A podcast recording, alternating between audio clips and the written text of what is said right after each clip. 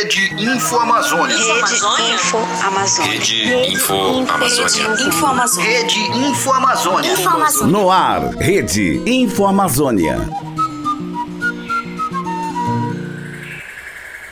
Nós estamos inseridos na Amazônia, nós estamos completamente dentro dessa realidade, mas debater entre nós e para o público daqui questões climáticas, por exemplo, ainda é um grande desafio. O site Vocativo existe há 15 anos e durante a pandemia da Covid-19 se tornou uma referência na cobertura de ciência e saúde no Amazonas. O trabalho rendeu visibilidade ao veículo, que conquistou prêmios pela produção jornalística relevante e de impacto e fez a diferença na Amazônia durante o período.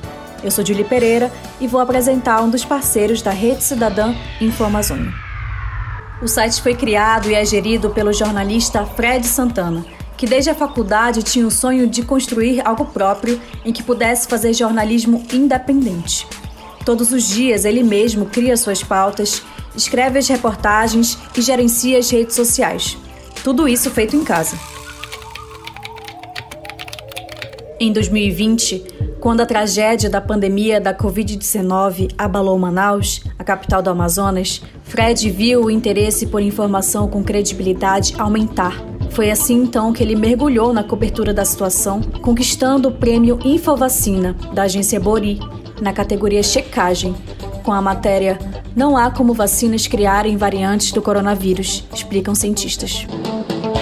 Finalmente, a variante Delta chegou ao Amazonas. Seis casos foram confirmados na última quarta-feira e fica a pergunta: como isso vai impactar os rumos da pandemia no nosso estado? Vem comigo.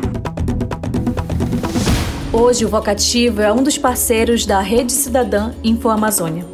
Quem acessa o site encontra reportagens sobre ciência, saúde, meio ambiente, política e acontecimentos na Amazônia e no restante do Brasil.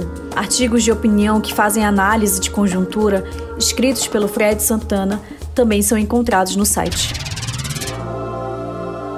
Teve várias notícias que eu achei que matérias também e outros conteúdos que foram bem importantes para mim e eu acho que também tiveram um bom retorno com o público. O primeiro deles foi um, uma matéria que eu fiz sobre impactos ambientais e de exploração do meio ambiente que podem desencadear o surgimento de novas doenças aqui na Amazônia e no Amazonas também. Eu achei que foi uma matéria bem interessante.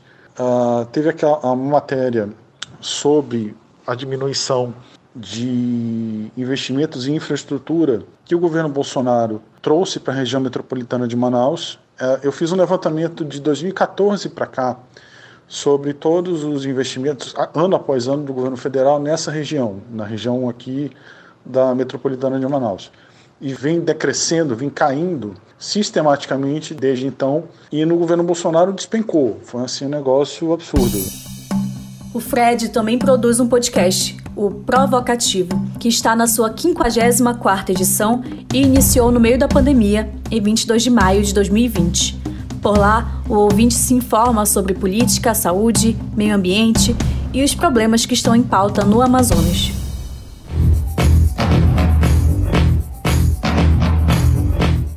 Olá, eu sou Fred Santana e esse é o Provocativo. Nesse podcast eu falo sobre assuntos que são notícia no site vocativo.com. No último dia 19 de novembro chegou ao fim a Conferência Internacional da Organização das Nações Unidas sobre as Mudanças Climáticas, a chamada COP27. De acordo com o Mapa Vivo de Mídias da Amazônia, feito pela Rede Cidadã, o Amazonas é o estado que possui mais veículos de comunicação que pautam a agenda socioambiental, com 58 mídias mapeadas. Desde outubro de 2022, o Vocativo é um dos parceiros da rede. O objetivo é aproximar comunicadores locais e difundir os temas socioambientais dentro do território amazônico. Desde lá, Fred já participou de reuniões, produziu reportagens e sugeriu pautas. Não tem como a gente entender esse problema ou essa questão ambiental dissociado da política e dissociado da ciência quê? Hoje nós temos um grande negacionismo científico no mundo inteiro sobre o impacto das mudanças climáticas, sobre a existência dessas mudanças, na verdade. E outro negacionismo, outra onda de negacionismo muito grande sobre a fonte dessas mudanças, ou da ação humana, de como ela influencia nessas mudanças. Então, isso é muito político. Isso tem muito a ver com o interesse político e financeiro de uma série de, de, de setores da, da sociedade que manipulam a opinião pública para tentar fazer com que essa exploração do meio ambiente continue da forma como, como, está. Então, nesse caso, a gente precisa entender a política e a ciência para poder comunicar as pessoas de uma forma mais efetiva. Porque uma coisa está intimamente ligada na outra nessa questão. E em outros temas do jornalismo que eu considero importantes também, mas especificamente na questão ambiental, está intimamente ligado uma coisa na outra. Porque muito dessa manipulação, dessa desinformação, desse lobby, e dessa uh, uh, ação política para desmantelar proteção ambiental, para atacar povos originários, tudo isso tem muito a ver com política.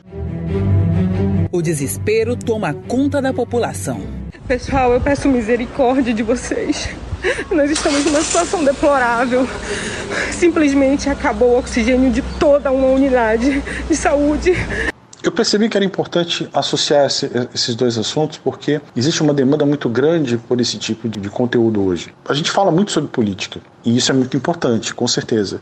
Mas às vezes essas abordagens elas não conseguem se aprofundar em alguns assuntos porque não conseguem entender como a política relaciona tudo ou como nós estamos relacionados a ela. Então assim, vou dar um exemplo pandemia. Para que a gente possa falar entender por que, que alguns países, como os Estados Unidos e o Brasil, tiveram um impacto tão diferente, tão negativo da Covid-19 e tantas mortes aconteceram e tantas tragédias aconteceram, você precisa abordar a questão política.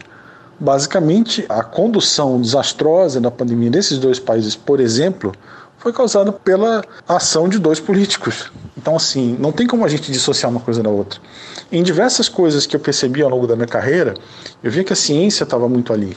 Tinha muita, seja a ciência a, a, exata, a ciência biológica, a ciência que a gente vê de um sentido mais genérico, até, até as ciências sociais mesmo, as ciências humanas, que são muito, eu acho até que desprezadas no jornalismo, também precisam ter mais voz e precisam ter mais espaço no, no nosso cotidiano, para que a gente possa entender todos esses assuntos com profundidade.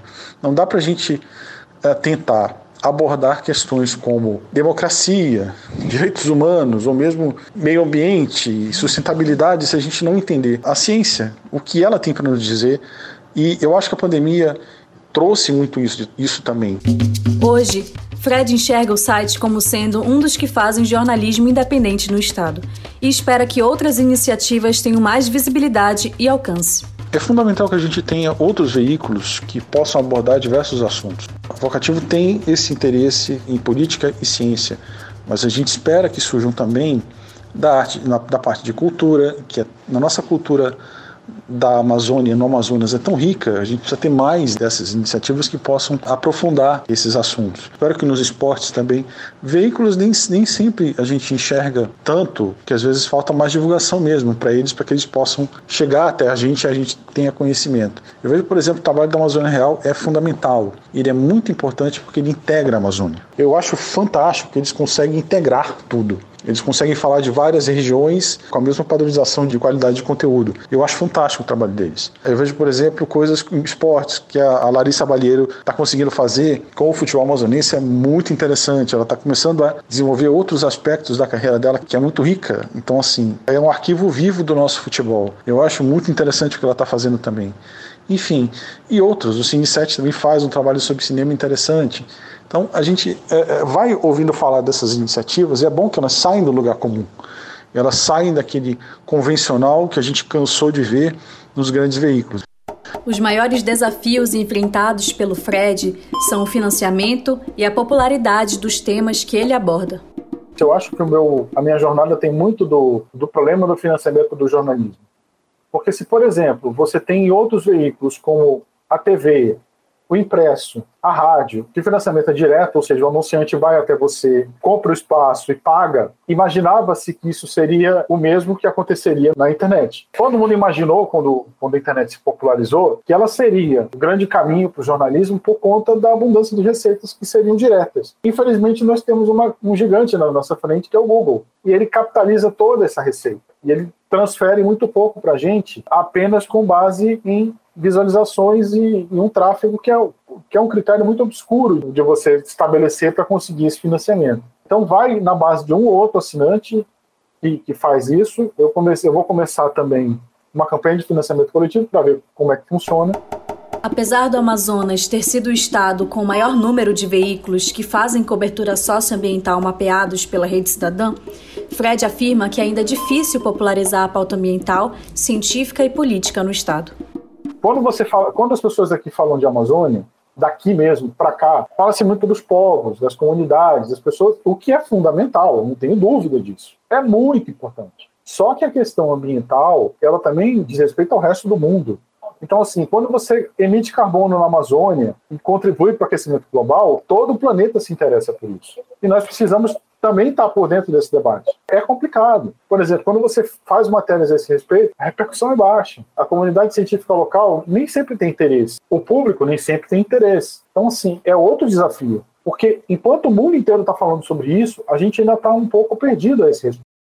Para o futuro, Fred acredita no fortalecimento e na consolidação do vocativo como referência de jornalismo independente na Amazônia eu gostaria muito que ele conseguisse atingir esse nível de sustentabilidade e, ao mesmo tempo, conseguir contribuir com os debates que a gente tanto precisa que eles sejam feitos. Por exemplo, na questão política local, quanto como a, as autoridades falharam nessa pandemia, o quanto a questão climática é importante, o que eu preciso que eu gostaria que ele fosse um dos agentes desse debate e eu me esforço para que ele seja. Eu quero que essa referência cresça, que ele seja referência uh, desse debate de agora em diante.